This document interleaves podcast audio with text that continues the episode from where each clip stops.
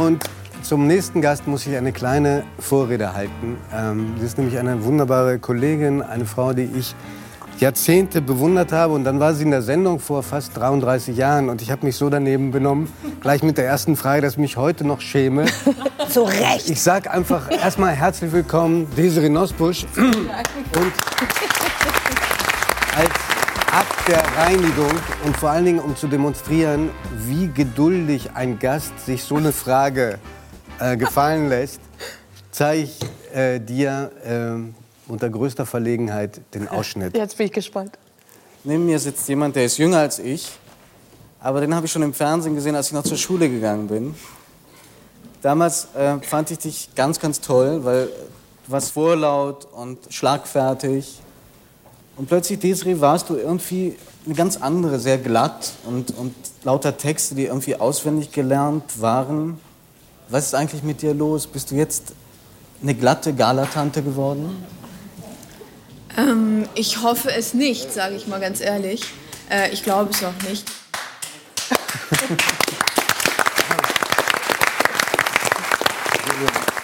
Aber eins muss ich sagen, wir hatten den gleichen Geschmack, was die Frisur angeht. Ja, aber das tröstet mich auch im Nachhinein nicht so richtig. Weißt du, ich, zu meiner Entschuldigung kann ich nur anfügen, es war meine fünfte Sendung hier. Und das galt damals bei Radio Bremen als sehr schick, so einzusteigen. Die haben mir immer gesagt, vergiss, dass du ein Münchner bist. Äh, hier im Norden fragt man frech. Und äh, ich habe erst hinterher verstanden, dass sowas eigentlich so eine Eisbrecherfrage ist. Danach ist der Gast eigentlich schon platt. Das ist platt, da kann man nicht mehr viel.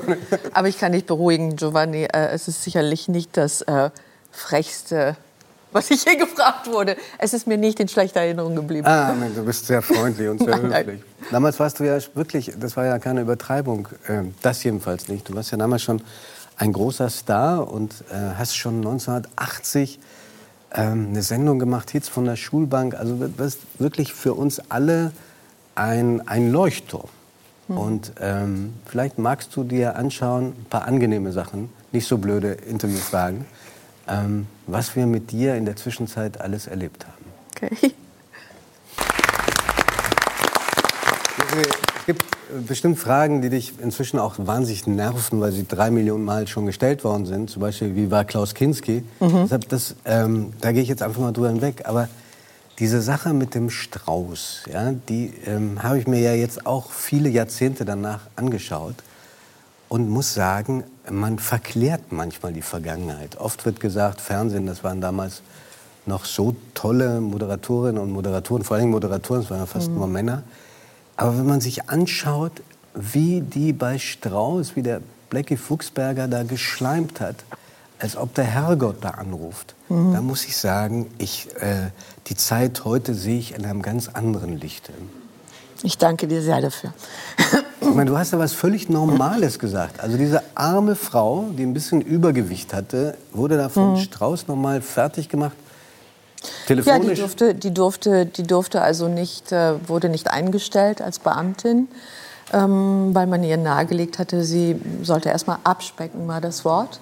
Und dazu wurde halt äh, Ministerpräsident Strauß gefragt, ähm, ob er denn findet, dass das richtig sei. Und dann weiß ich noch, wurde sie vor laufenden Kameras sozusagen am Telefon ähm, via halt Lautsprecher in dieser Halle gefragt, wie groß sind Sie, wie dick sind Sie, wie schwer sind Sie.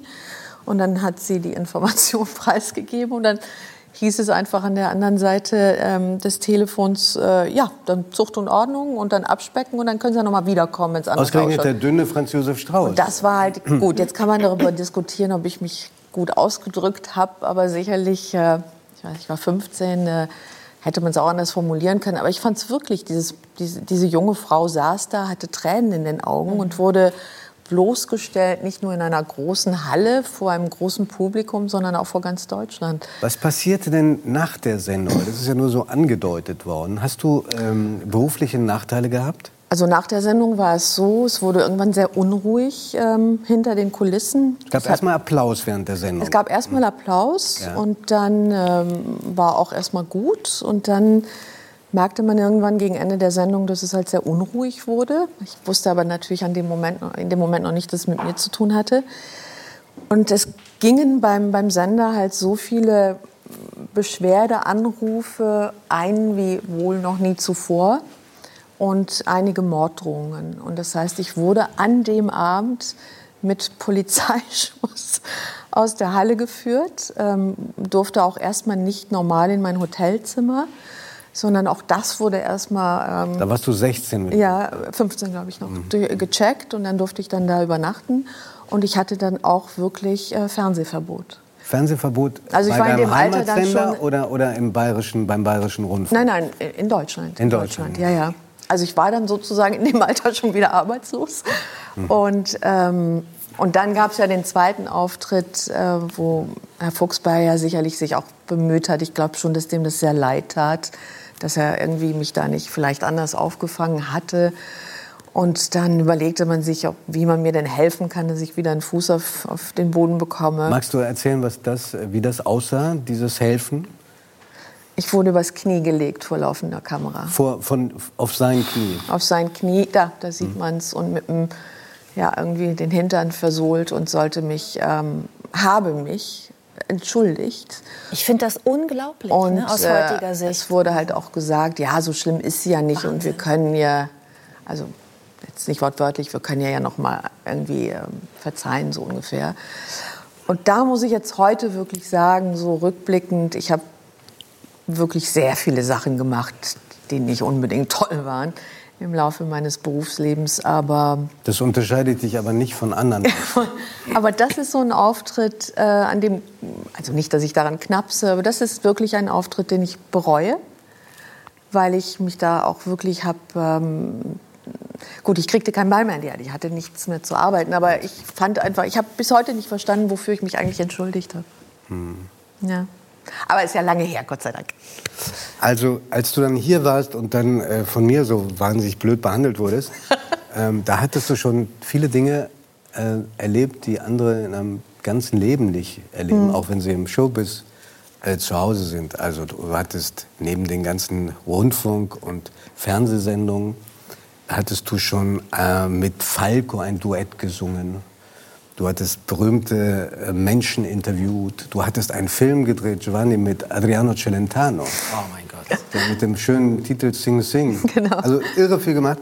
Und in dem Buch, was du ähm, gerade geschrieben hast, da ist man dann schon, als du irgendwie, weiß nicht, 25 bist, auf Seite 175.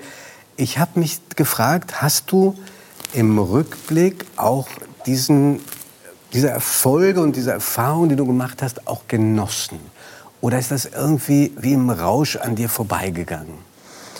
Nein, ich habe es äh, äh, genossen sicherlich nicht. Und es lief auch sicherlich nicht alles so, dass ich... Äh, ich habe zwischendurch die Kontrolle über mich selbst verloren. Das muss ich schon auch sagen. Ähm, es war nicht, es war einiges auch fremdgesteuert, ohne dass ich jetzt irgendjemandem meine Schuld dafür geben möchte. Ich habe es ja auch gemacht. Aber es war sehr oft ähm, der zweite Schritt vielleicht vor dem ersten. Und die Angst irgendwie, dass es weitergehen muss. Ich hatte ewig lange ähm, einen Minderwertigkeitskomplex, weil ich kein Abitur gemacht habe, obwohl ich immer gut in der Schule war. Und ich eigentlich, die Schule abgebrochen. Ich habe die Schule abgebrochen, nicht weil ich wollte, sondern weil ich musste, weil ich halt einfach zu so einem Störfaktor wurde äh, in der Schule. Es gab halt so Leute wie mich nicht, die sowas taten damals. Also Fernsehauftritte zu haben. Fernsehauftritte oder irgendwie halt ab und zu fehlen, zu fehlen oder eine Prüfung nachholen zu müssen und solche äh, Dinge, die halt, halt irgendwie den normalen Ablauf durcheinander brachten. Und da entstand natürlich auch sehr oft eine Ruhe in mir und dann also es ist, es, ist, ähm, es ist schon schwierig, wenn du mit, ich glaube, 16 oder so über dich selbst liest in, einem, in einer Zeitschrift, die, die eigentlich als seriös gilt und wo du weißt, die intelligenten, intellektuellen Menschen damals lasen das und du liest über dich selbst ähm, ein hübsches Nichts. Ähm, das war, glaube ich, der, ein, eine, ein Magazin aus Hamburg. Ja, und dann, hm. klar, dann denkst du natürlich, weil das ist ja ein seriöses Magazin, denkst du in dem Alter, die haben recht. Und dann mhm. versuchst du krampfhaft vielleicht auch mit ganz falschen Mitteln äh, versuchen zu beweisen, dass du vielleicht nicht nur ein hübsches Nichts bist. So, und das, glaube ich, hat bei mir sehr oft zu Dingen geführt, wenn ich dann heute zurückblicke, würde ich sagen, mein Gott, das hätte ich mir sparen können.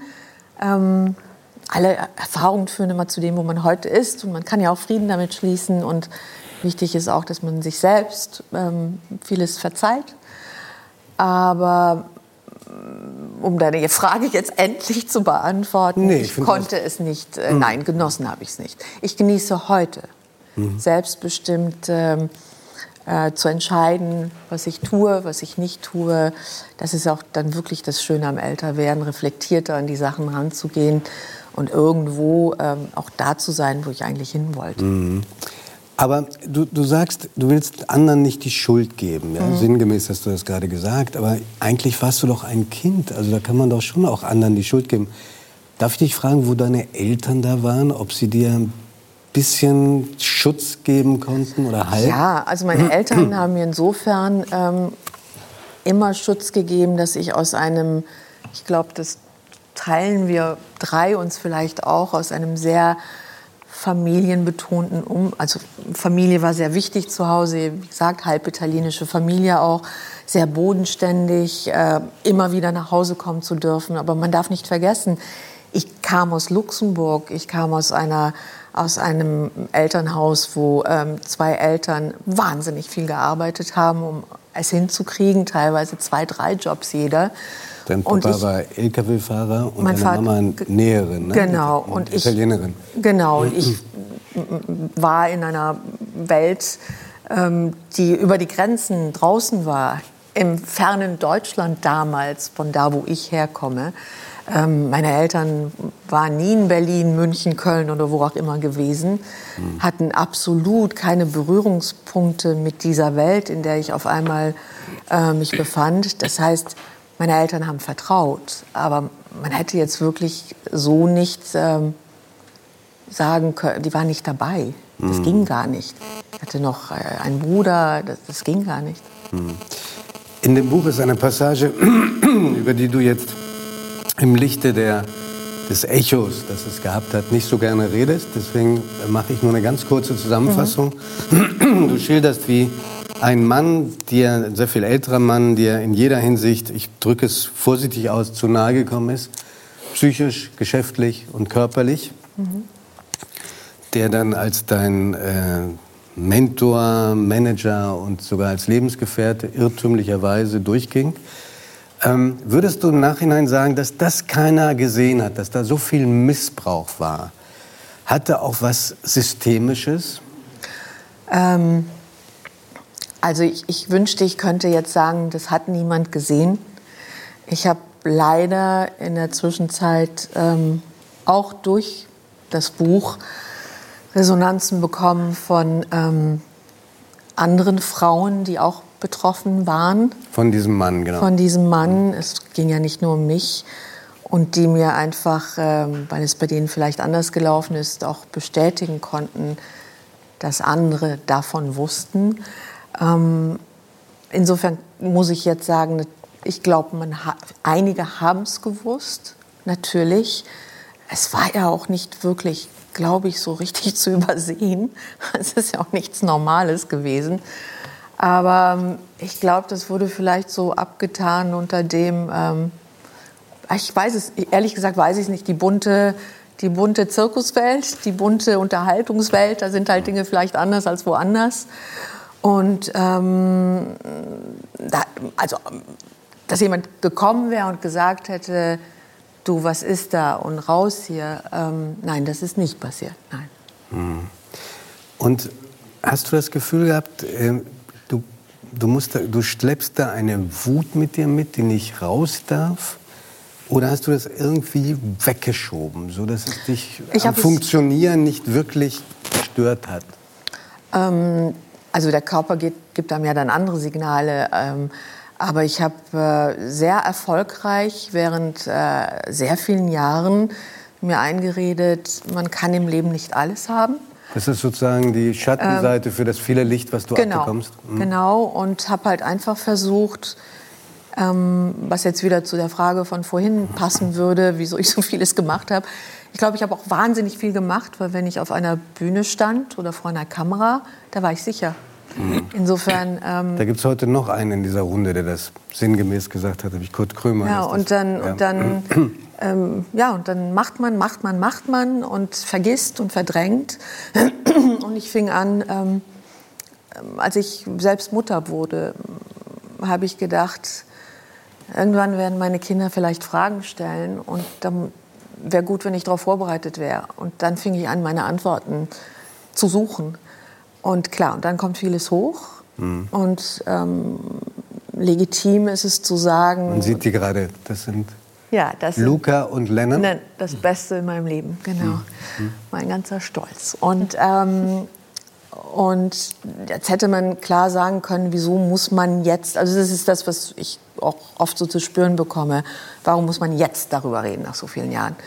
Das ist eine sehr legitime Frage, aber ich sage immer... Die klingt ähm, so vorwurfsvoll. ja, ist ja auch, weil man erhebt ja irgendwie dann doch Klage und da ist vielleicht jemand, der sich nicht verteidigen kann, weil er nicht mehr lebt. Aber ich sage immer Das muss man darauf, erklären, dass dieser Mann, über den wir gesprochen haben, inzwischen tot ist. Genau. Und ähm, ich sage immer nur, man redet dann darüber, wenn man darüber reden kann. Wenn man die Kraft Wenn man die hat. Mhm. Kraft hat, es zu tun und wenn man auch das Gefühl hat, dass die Zeit vielleicht auch einen fruchtbaren Boden dafür bietet. Ich meine, Weil es Leute gibt, die einem zuhören wollen. ja, und weil auch in der Zwischenzeit ähm, es natürlich eine MeToo-Debatte gibt, gab und, und Frauen den Mut haben, auch endlich mal was zu sagen, ohne gleich den Stempel aufgesetzt zu kriegen, ohne dass du gleich irgendwie durch die Welt läufst und denkst, man denkt jetzt, du hast sowieso Schuld daran gehabt. So, und ich glaube, das ist es. Und bei mir war es einfach so, das war die, die letzten Jahre, weil es ja immer so, wie du es ja jetzt auch äh, erzählt hast, dargestellt wurde als was anderes. Und dann ist das irgendwie ein, eine, ein innerer Schrei. Du musst mit, einer, mit einem lächelnden Gesicht, sitzt du halt in einer Talkshow zum Beispiel und es wird so dargestellt und dann sagst du, nein, verdammt nochmal, es war nicht so. Nicht so. Und irgendwann bricht es dann raus. Und diese, weil du vorhin gesagt hast, das hat lange gedauert, bis du auf was stolz sein konntest, was du gemacht hast. Wann Ja. war das Lächeln echt? Wann hast du, kannst du dich erinnern, wann das erste Mal war, dass du was Berufliches gemacht hast und gesagt hast, da ist mir was Tolles gelungen? Als ich auf der Schauspielschule angenommen In New wurde. York? In New York.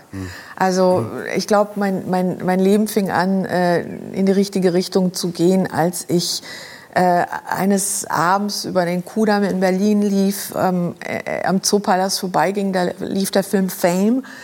Und ich war wirklich arbeitslos, hatte nichts mehr und ging in den Film und sah diesen Film und dachte mir, das ist das Lebensgefühl, was ich suche. Das scheint es irgendwo zu geben. Und, ähm, und dann dachte ich, das ist eigentlich perfekt. Ich gehe jetzt irgendwo bitte hin, wo mich keiner kennt und wo ich selbst herausfinden kann, ob denn dieses hübsch, hübsche Nichts vielleicht doch etwas zu bieten hat. Und dann möchte ich bitte nach dem beurteilt werden, was ich abliefere und nicht nach dem, was irgendwo steht.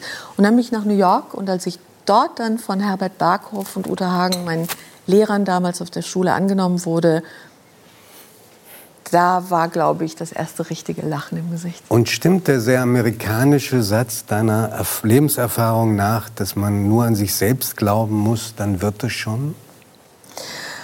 Ja, da ist schon viel dran. Du musst dir selbst die Möglichkeit geben oder dir erlauben, auch einfach es herauszufinden. Und äh, ich glaube, man muss sich auch einfach erlauben, hinzufallen und wieder aufzustehen und Fehler zu machen und das Ganze als ein Gesamtes sehen und nicht nur immer an einen kleinen Erfolgen. Es ist ein Gesamtbild, was nachher irgendwie entstehen muss. Und ich glaube, wenn man irgendwann sich im Spiegel gucken kann und zu sich selbst sagen kann, ey, ich habe versucht, es so ehrlich wie möglich zu machen und ich kann mir selbst noch begegnen und es ist okay, ich glaube, dann ist es erfolgreich. Diese, wir haben dir, glaube ich, alle hier in dieser Runde atemlos zugehört. Das, das ist so fantastisch, wie du das ausdrücken kannst. Na, danke schön. Und wie äh, aufrichtig das auch rüberkommt. Mhm. Also ich wünsche dir und deinem Buch alles Liebe und Gute und Dankeschön. freue mich sehr, dass, wenn wir richtig informiert sind, dies die einzige Talkshow ist, Absolut. in der du dein Buch Weil du damals so nett zu mir warst, wollte ich unbedingt zu dir kommen. Jetzt, zum Schluss gelingt es dir, mich sehr zu beschämen. Vielen lieben Dank. Danke. Vielen, vielen Dank.